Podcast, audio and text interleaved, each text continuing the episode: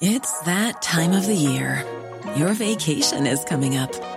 You can already hear the beach waves, feel the warm breeze, relax, and think about work.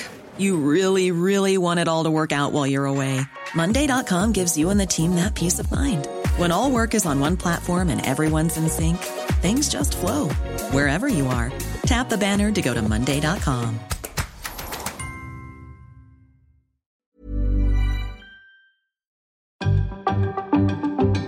Table Today mit Michael Bröker und Helene Bubrowski. Tag 2 hier in unserem neuen Table Today Podcast, dem Daily News Podcast, der tiefer eintaucht in die Themen des Tages. Es ist Dienstag, der 16. Januar und wir haben heute wieder einiges für Sie vorbereitet. Unter anderem nimmt Felix Lee hier Platz an unserem runden Tisch, der China-Experte bei uns in der Table Media Redaktion. Und zum Nachtisch verrate ich Ihnen, warum Sie länger leben können, wenn Sie sich jünger fühlen. Ich bin Michael Bröker und wie gewohnt zum Auftakt natürlich nicht alleine für Sie da an meiner Seite Dr. Helene Bubrowski. Schön, dass du wieder dabei bist. Ach Gott, Michael, hallo. Es ist so schade, dass mein Doktor nicht ein Doktor Agri ist. Ein Doktor der Landwirtschaft, was man heute gut gebrauchen könnte an diesem Tag. Aber ganz toll, ich bin so beschwingt und gut gelaunt an diesem Tag zwei. Du auch?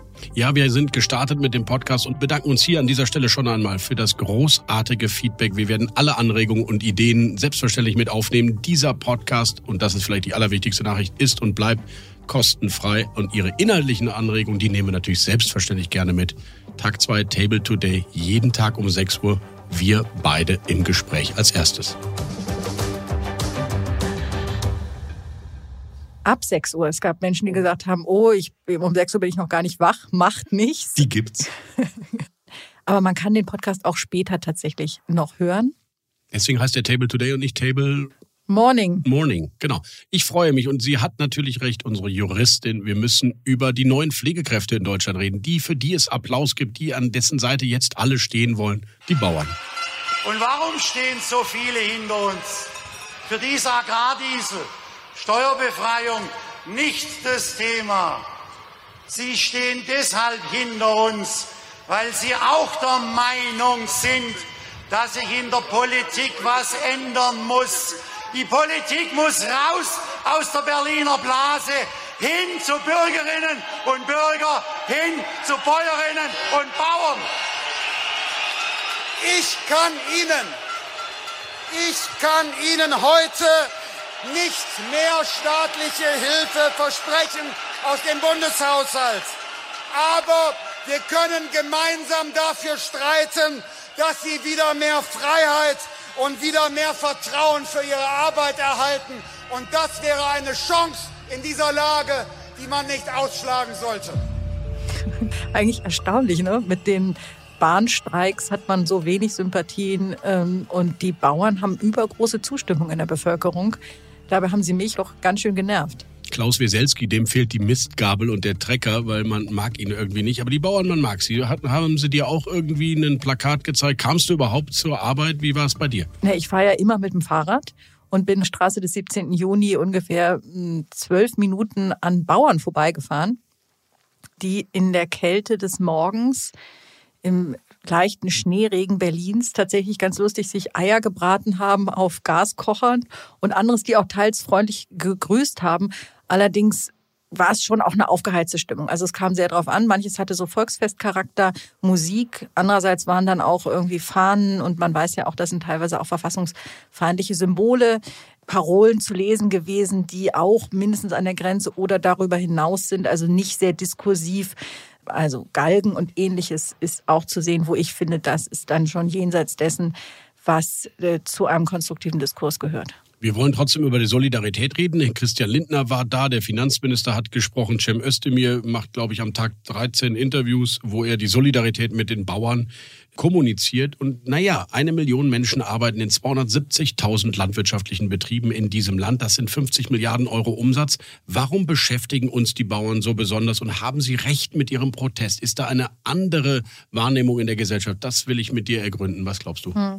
Naja, die Bauern sind natürlich einerseits gibt es eine gewisse Tradition von Bauern in Deutschland und zum anderen sind sie nicht nur irgendwie ein Wirtschaftszweig, wo man jetzt drauf schaut, was die jetzt am, zum Bruttoinlandsprodukt beitragen, sondern natürlich ist Versorgungssicherheit, das wissen wir äh, nicht zuletzt nach dem Überfall Russlands auf die Ukraine, ähm, elementar für Deutschland, für die Sicherheit der Menschen, die hier leben. Wir erinnern uns daran, als die Russen auf einmal die Häfen für ukrainisches Getreide gesperrt haben und die ganze Geschichte auf einmal ganz anders aussah und man sich fragte, können wir uns eigentlich ernähren, wenn auf einmal noch ganz andere Dinge passieren, wenn wir auf einmal einen dritten Weltkrieg haben oder ähnliches.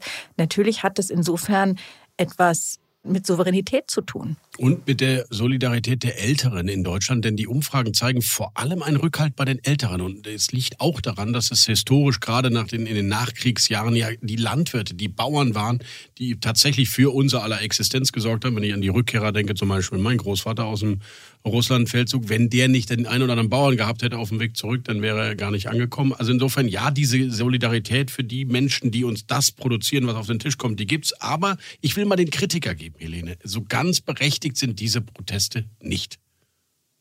Warum? Warum? Das wäre, wäre, jetzt dein ja. Einsatz gewesen.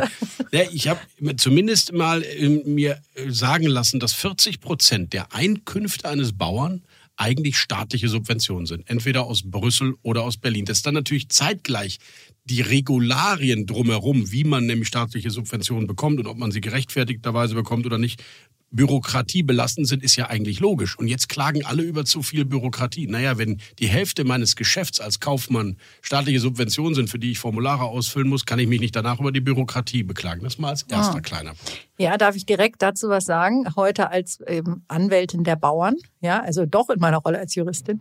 Natürlich hat sich die Landwirtschaft in Deutschland dramatisch verändert. Also das Prinzip heißt wachse oder weiche. Ja, du kannst als Bauer heute nur überleben, wenn du deinen Betrieb, der du sprachst gerade von Landwirtschaft der 50er Jahre, wo man ein paar Hühner, ein paar Schweine und ein paar Rinder hatte, mit sowas überlebst du heute nicht mehr, sondern die Betriebe sind, das ist im Grunde eine industrielle Produktion.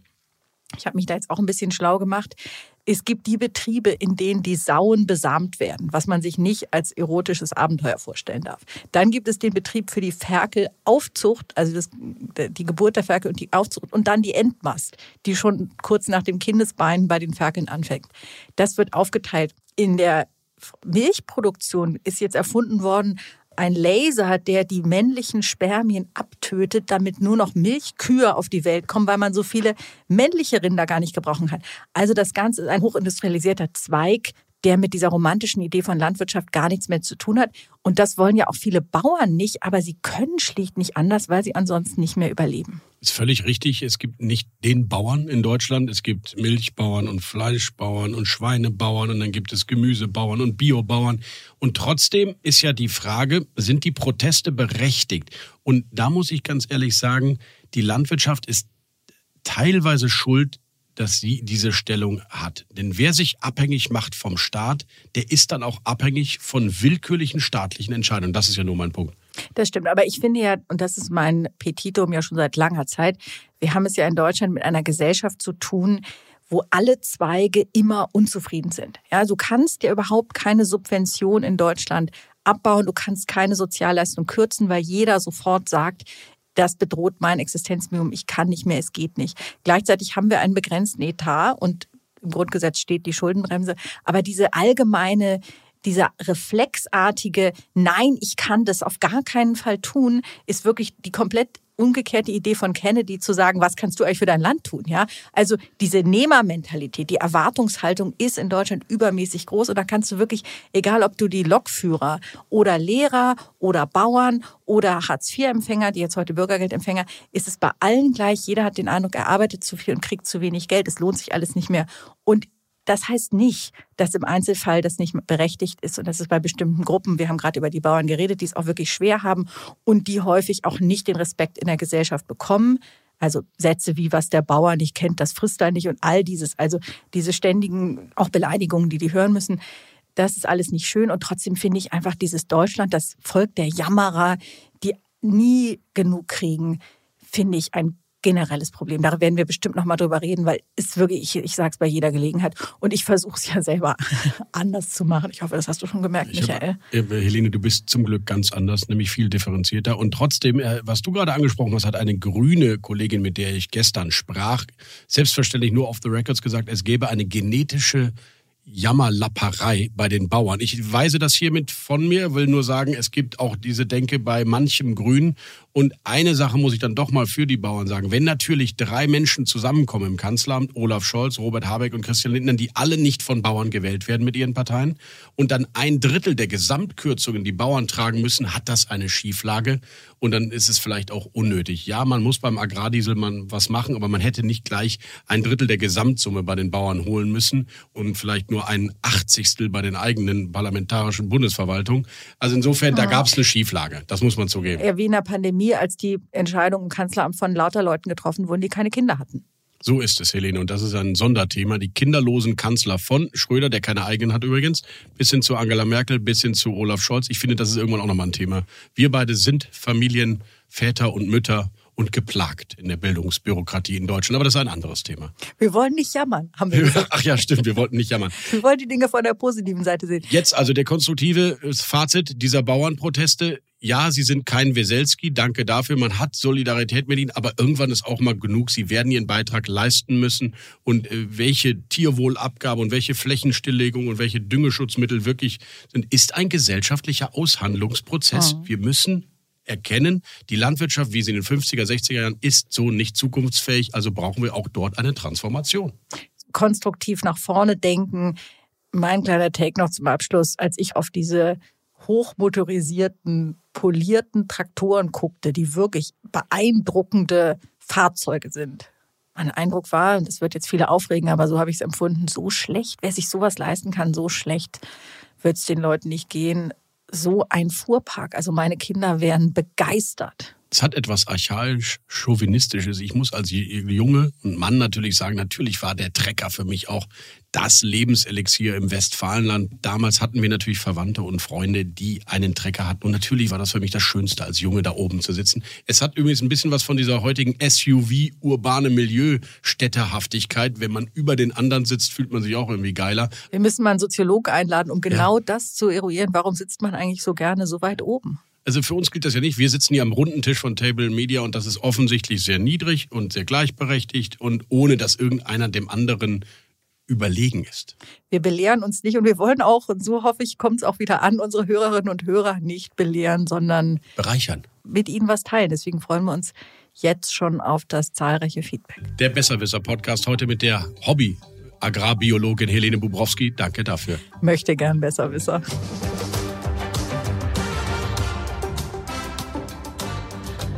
Das Interview des Tages, wir nennen es hier Tischgespräch, heute mit einem Kollegen aus den eigenen Reihen. Es ist Felix Lee, 48 Jahre alt, ausgezeichneter Buchautor und Mitglied unserer Redaktion vom China Table.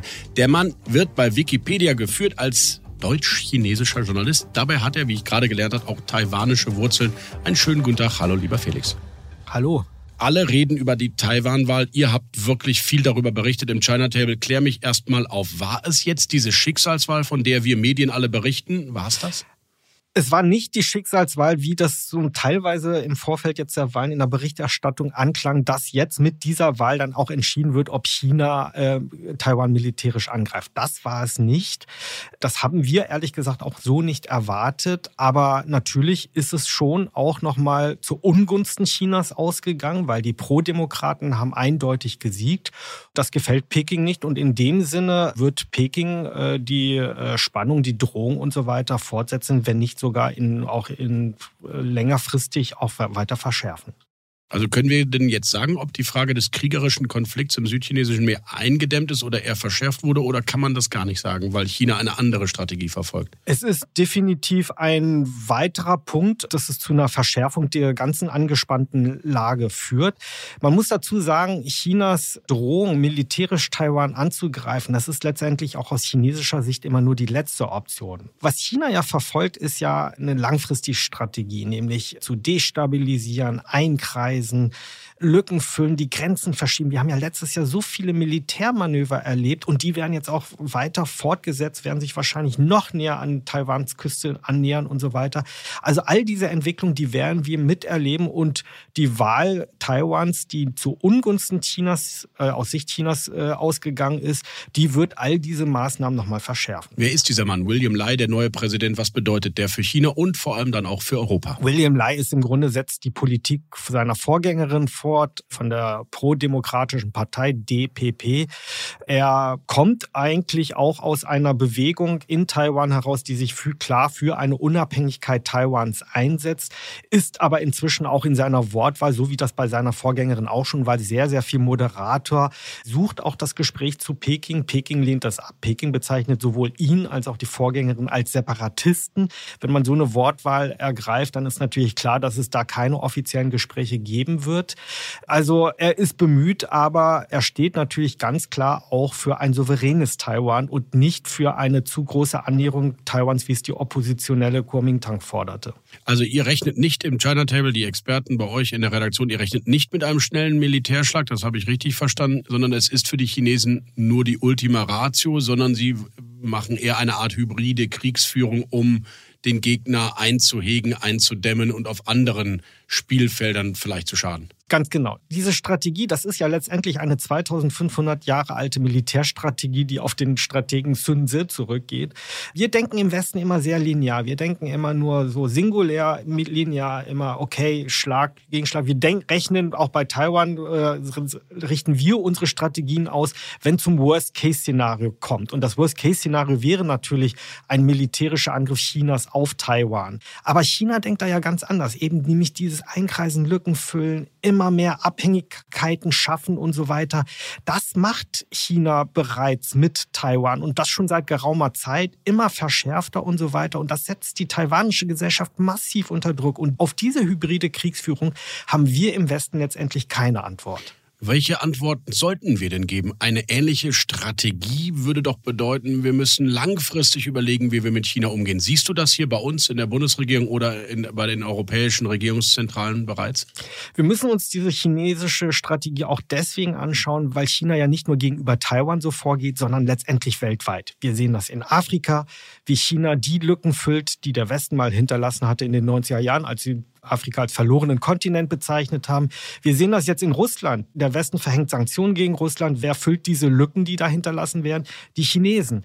Wir sehen das letztendlich bei der Seidenstraßeninitiative. Wir sehen das letztendlich aber auch beim Hamburger Hafen. Also wenn man singulär denkt, okay, ist doch egal, wenn ein kleiner Bereich vom Hamburger Hafen an den chinesischen äh, Staatsunternehmen verkauft wird. Nein, die Strategie von China ist ja eine ganz andere. Wenn man dann da weiter hinschaut, dann sehen wir, oh, Rotterdam, Antwerpen, Piräus und so weiter. Überall steckt dieser Staatskonzern drin und schafft dann Connectivity Points, um da dann irgendwann die Kontrolle über die Logistik zu beherrschen. Und das ist eine Strategie, die China vielleicht gar nicht so explizit als die zentrale Strategie so verkauft, sondern das steckt quasi in der Denke der Chinesen drin.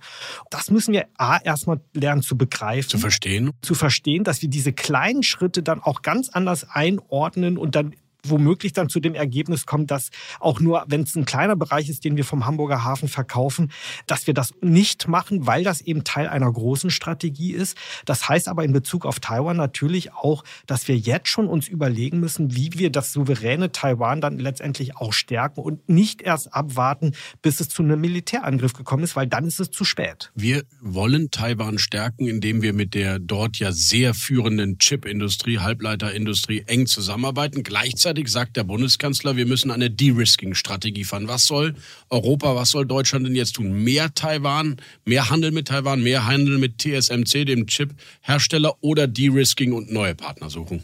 Naja, es findet ja schon sehr viel und intensiven Handel auch mit Taiwan statt. Und was die taiwanische Chipindustrie betrifft, da sind wir ja tatsächlich, da ist die ganze Welt von abhängig. Also diese Hochleistungschips, von denen wir reden, da hat Taiwan quasi ein Monopol. Fast 90 Prozent dieser Hochleistungschips, die im Grunde für alle wichtigen Bereiche heutzutage benötigt werden, die kommen aus Taiwan. So. Und selbst in Taiwan sieht man das inzwischen doch auch selbst mit Sorge, dass es vielleicht gar nicht so klug und schlau ist, dass das alles auf dieser Insel konzentriert ist. Deswegen diversifiziert auch der führende Chiphersteller TSMC selbst, äh, baut jetzt, plant jetzt auch eine Fabrik unter anderem in Dresden.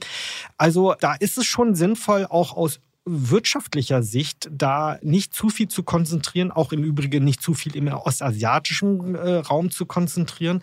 Also auch betriebswirtschaftlich gesehen ist das schlau, mehrere Standorte zu haben. Man muss aber trotzdem auch erkennen, die Umgebung, die für diese Hochleistungschips benötigt werden, also TSMC hat über 3000 Zulieferer für diese Hochleistungschips. Diese Standortbedingungen, die bieten weder die Amerikaner noch die Europäer. Also zum großen Teil findet das immer noch in Taiwan im größeren größeren Raum Taiwan statt. Da jetzt zu diversifizieren ist sicherlich schlau, aber das wird nicht von heute auf morgen gehen. Und diese Abhängigkeit, die wird auch erstmal bestehen bleiben, weil Taiwan da so führend ist. Warum ist Taiwan und TSMC so führend bei der Chipherstellung? Wie haben die das geschafft? Naja, manchmal, äh, wenn man das historisch zurückblickt, irgendwie sind es fast auch Zufälle. Ist das so Zufällen geschuldet? Natürlich hat Taiwan, so wie das auch vorher Japan schon gemacht hat und so, wo es dann auch hinterher China gemacht hat, das waren alles mal arme Entwicklungsländer. Die haben aber bei allem, was sie dann letztendlich dann im Zuge der wirtschaftlichen Entwicklung gemacht haben, immer reinvestiert. Also vor allem in Bildung, in Bildung und Infrastruktur. Das haben die Japaner vorbildlich vorgemacht, die Südkoreaner und Taiwaner folgten und die Chinesen machen das haben das ja zuletzt gemacht und sind damit im Grunde auch stark geworden.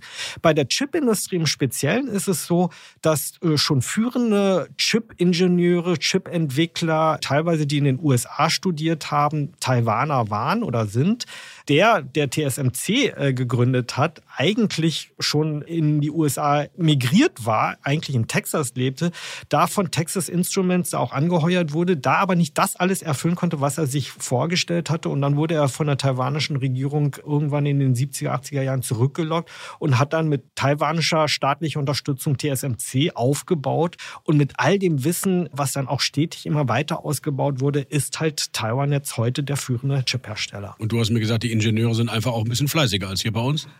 naja, also wir haben zumindest gefragt, was zeichnet denn Taiwan so dermaßen viel mehr aus? Weil so, so viel niedriger sind die Löhne in Taiwan inzwischen nicht mehr. Taiwan ist von der Wirtschaftsleistung auch inzwischen unter den Top 20, also hat eigentlich Deutschland vom BIP schon eingeholt. Das sieht man der Insel so selbst gar nicht so sehr an, aber viel Geld steckt dann halt auch, Vermögen steckt dann halt auch im Ausland aufgrund der Unsicherheit. Aber was Taiwan dann doch auszeichnet, also da, wir hatten auch interessante Gespräche mit Ökonomen in Taiwan, die das so ein bisschen äh, diplomatisch versucht haben zu, äh, zu formulieren. Das teuerste für so ein Chip-Unternehmen ist, wenn die Maschinen zwischenzeitlich stillstehen. Und das kann durch technischen Defekt irgendwie passieren oder wenn zum Beispiel auch besonders viel nachgefragt wird, man diese Firmen können ja viele Chips innerhalb kurzer Zeit herstellen, aber dazu braucht man natürlich die auch Man- und Women-Power. Sprich, man kann in Taiwan, das sagen diese Ökonomen, zu jeder Tages- und Nachtzeit die Ingenieure ranholen oder auch an Feiertagen, ob Weihnachten oder chinesisch Neujahr. Wenn es nötig ist, kommen die. Die arbeiten jetzt auch nicht unbedingt 14, 15 Stunden am Tag, das nicht mehr. Diese Zeiten sind auch in Taiwan vorbei, aber sie sind immer abrufbar. Und das sagen sie, das ist weder in den USA noch in Europa möglich. Lustigerweise sagte die Ökonomin, mit der wir gesprochen haben, deswegen haben sie sich aber auch für Deutschland entschieden und nicht für Frankreich. Weil man bei uns ab und zu dann auch nochmal Freizeit genießen darf. Weil zumindest nicht ganz so viel gestreikt wird, wie sie das von Frankreich zumindest den Eindruck haben. Felix, China und USA, das sind die großen Battlegrounds. Die Führung, die dominante Macht in der Weltwirtschaft wird sich entscheiden. What's in it for us ist das, was wir immer wieder diskutieren. Die Wirtschaft in Deutschland ist geschrumpft im vergangenen Jahr. Jetzt haben wir es hochamtlich um 0,3 Prozent. Dieses Jahr sieht es wieder mau aus. Europa ringt mit sich und mit einer diversifizierten Strategie, muss man ja sagen. Jeder europäische Staatschef hat eine andere Idee. What's in it for Europe, wenn es um die großen Weltwirtschaftsmächte geht? Naja, weltwirtschaftlich gesehen ist Europa eigentlich das zentrale Powerhouse. Das darf man nicht vergessen. Das Problem ist halt natürlich, dass wir viel kleinstaatlicher denken und in vielen strategischen, auch weltwirtschaftspolitischen, geopolitischen Entscheidungen nicht strategisch genug denken und uns vor allem nicht einigen. Das ist in den USA möglich, das macht China. So, und das ist natürlich ein Riesenproblem für Europa. Es wäre wichtig, dass Europa viel einheitlicher auch gegenüber China, auch gegenüber den USA auftritt, auch mit einer eigenen Haltung auftritt, mit, äh, mit eigenen Interessen, die formuliert. Da verstecken sich die einzelnen Länder, also auch allen voran Deutschland. Deutschland ist die größte Volkswirtschaft in Europa und äh, ich habe das in Peking häufig miterlebt. Wenn es so ein bisschen brenzlig wurde, hat man das immer auf die EU geschoben irgendwie oder die EU reden lassen. Aber wenn man sich dann innerhalb der EU angeguckt hat, wer denn eigentlich das Sagen hat, dann sind es im Grunde nur zwei Staaten, nämlich Deutschland und Frankreich gewesen. Also man versteckt sich auch gerne und vermeidet damit dann auch Konflikte oder denkt Konflikte zu vermeiden. Das Problem ist natürlich, dass man damit dann strategisch nur wenig erreicht. Gibt es was, was wir von der chinesischen, taiwanischen Mentalität lernen, adaptieren sollten? Persönliche Frage zum Schluss vor allem dieses strategische, auch längerfristige Denken. Das ist jetzt auch nicht unbedingt in Taiwan so angelegt. Auch Taiwan ist eine Demokratie, hat auch das Problem von Demokratien, dass immer, immer in Wahlzyklen und so weiter gedacht haben. So muss China natürlich als eine Einparteiendiktatur nicht denken. Aber ich würde das nicht als per se als ein Widerspruch zum demokratischen System sehen. Also ich meine, wir hatten ja auch in der Vergangenheit gute Politiker haben sich ja auch ausgezeichnet, dass sie Vision entwickelt haben, längerfristig gedacht haben. Ich glaube, das ist so ein bisschen verloren gegangen. In Taiwan lernt man das wieder, wegen der, dieser Bedrohung, die äh, direkt vor der Haustür steht. Ich glaube, die Chinesen haben das, China hat es ohnehin drauf. Davon was abzugucken, das würde uns in Europa nicht schaden. Politik in Deutschland, viel Taktik, wenig Strategie. Das nehme ich als letzten Appell mit. Felix Lee für dieses Gespräch. Vielen Dank. Wer den Mann nicht nur hören will, sondern auch lesen will, ich empfehle dringend und herzlich herzlichst. Table.media, so lautet unsere Internetseite. Dort einfach mal auf China Table klicken. Dieser werktäglich erscheinende Newsletter hat es wirklich in sich. Alles, was Sie wissen müssen zu China oder Taiwan. Vielen Dank, Felix, dass du heute da warst. Danke dir.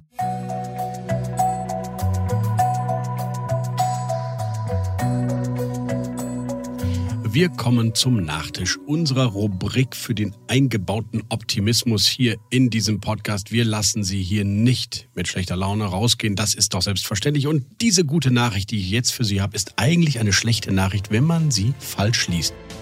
Denn natürlich stimmt es, wir leben nicht ewig. Aber je jünger wir uns fühlen, desto länger leben wir. Das sagt nicht ich, sondern das sagen Wissenschaftler. Das gefühlte Alter unterscheidet sich ja um bis zu 15 Jahre vom biologischen. Und je gelassener, je entspannter wir mit dem Älterwerden umgehen, Klammer auf, weil wir uns eigentlich jünger fühlen, desto länger leben wir. Was für eine gute Nachricht. Die Chance, so sagen die Wissenschaftler, 65 Jahre oder älter zu werden in diesem Land, hat sich in den letzten 30 Jahren verdreifacht. Also, unser Appell an diesem Tag, fühlen Sie sich einfach jünger, dann können Sie auch problemlos älter werden. Oder wie es Willem Busch gesagt hat, früher, da ich unerfahren und bescheidener war als heute, hatten meine höchste Achtung andere Leute. Später traf ich auf der Weide außer mir noch mehrere Kälber. Und nun schätze ich sozusagen erst mich selber. Ein wunderbarer Abschluss und womit wir wieder bei den Kälbern sind. Ich wünsche Ihnen einen schönen Start in diesen Tag und hoffe, dass Sie morgen wieder mit uns am Tisch sitzen, hier bei Table Today, Ihrem neuen News Podcast. Ihr Michael Bröker. Table Today mit Michael Bröker und Helene Bubrowski.